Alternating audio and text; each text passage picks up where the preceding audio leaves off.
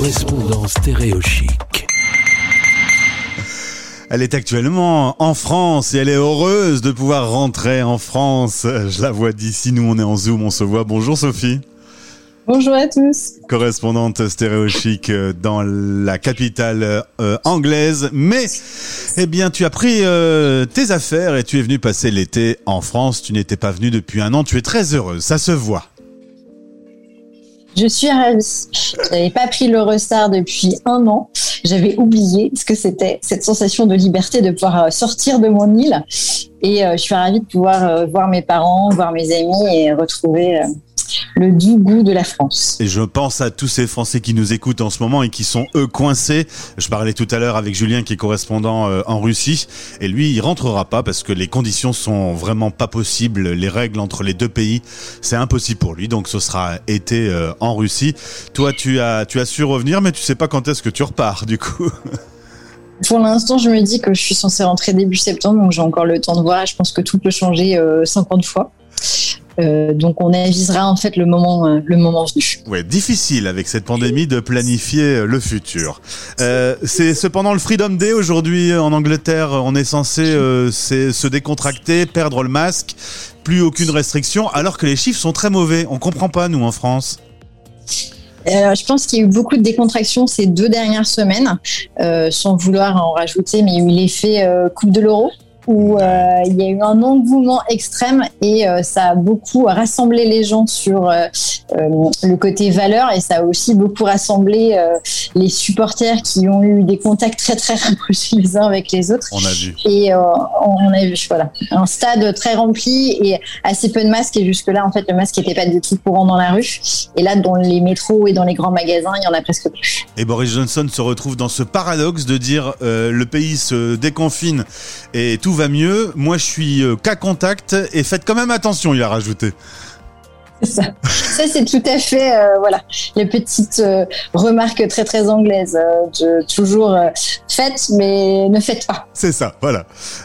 alors en attendant, toi tu es de retour en France. On rappelle que tu es ambassadrice également pour Santexpat et Santexpat, on en a déjà parlé sur cette antenne, organise des rendez-vous et tu vas parler maman et expatriation, un sujet ô combien important. accoucher quand on est loin de son pays natal, c'est toute une aventure.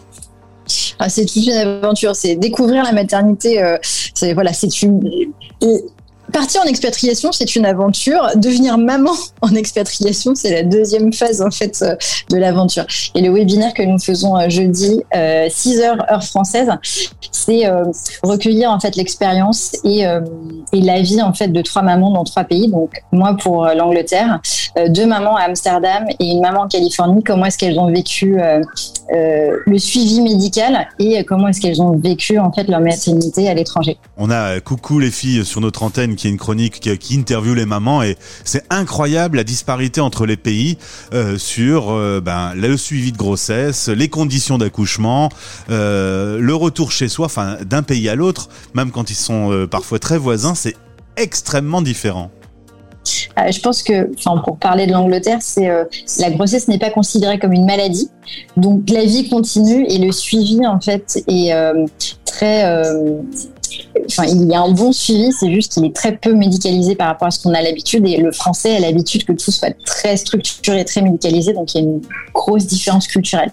Et sur plein d'aspects de la maternité ou sur l'éducation, il y a des énormes différences. Ah, donc, si vous êtes dans ce cas-là, où que vous soyez sur la planète, euh, Sophie a dit euh, à 6 heures, mais c'est 6 heures euh, du soir. Hein oui, 6 heures du soir, à 18 h pardon. T'es plus, plus habitué euh, en France, on dit 6 euh, heures le matin, 18 heures le soir. On n'a pas de AM et PM, nous aussi. C'est ça, 6 PM. On l'a fait en fait l'heure du soir pour pouvoir être sur les mêmes fuseaux horaires en fait que la Californie. Ça aussi, entre autres, sur la maternité, c'est les fuseaux horaires quand on a des euh, parents, des grands-parents en fait qui habitent toujours en France. Il faut, ça fait partie en fait des joies de la maternité. C'est le même horaire qu'on a retenu pour notre nouvelle émission à Chic parce que c'est à peu près le, seul moment où on peut avoir à peu près tout le monde, sauf du côté du Japon, hein, où là ils font vraiment euh, profondément dodo. Mais il y a la rediff. Merci en tout cas Sophie. Je te souhaite de belles vacances en France. Tu vas, tu vas te promener un petit peu? Tu vas en profiter pour découvrir du pays? Je fais le Tour de France. Ah ouais, carrément. Pas très côte ouest, mais le Tour de France. Eh bien, euh, bienvenue en France, bienvenue chez toi. Passe de bonnes Merci. vacances. Salut l'équipe de Expat et à bientôt sur notre antenne. C'est promis. Bonnes vacances à tous.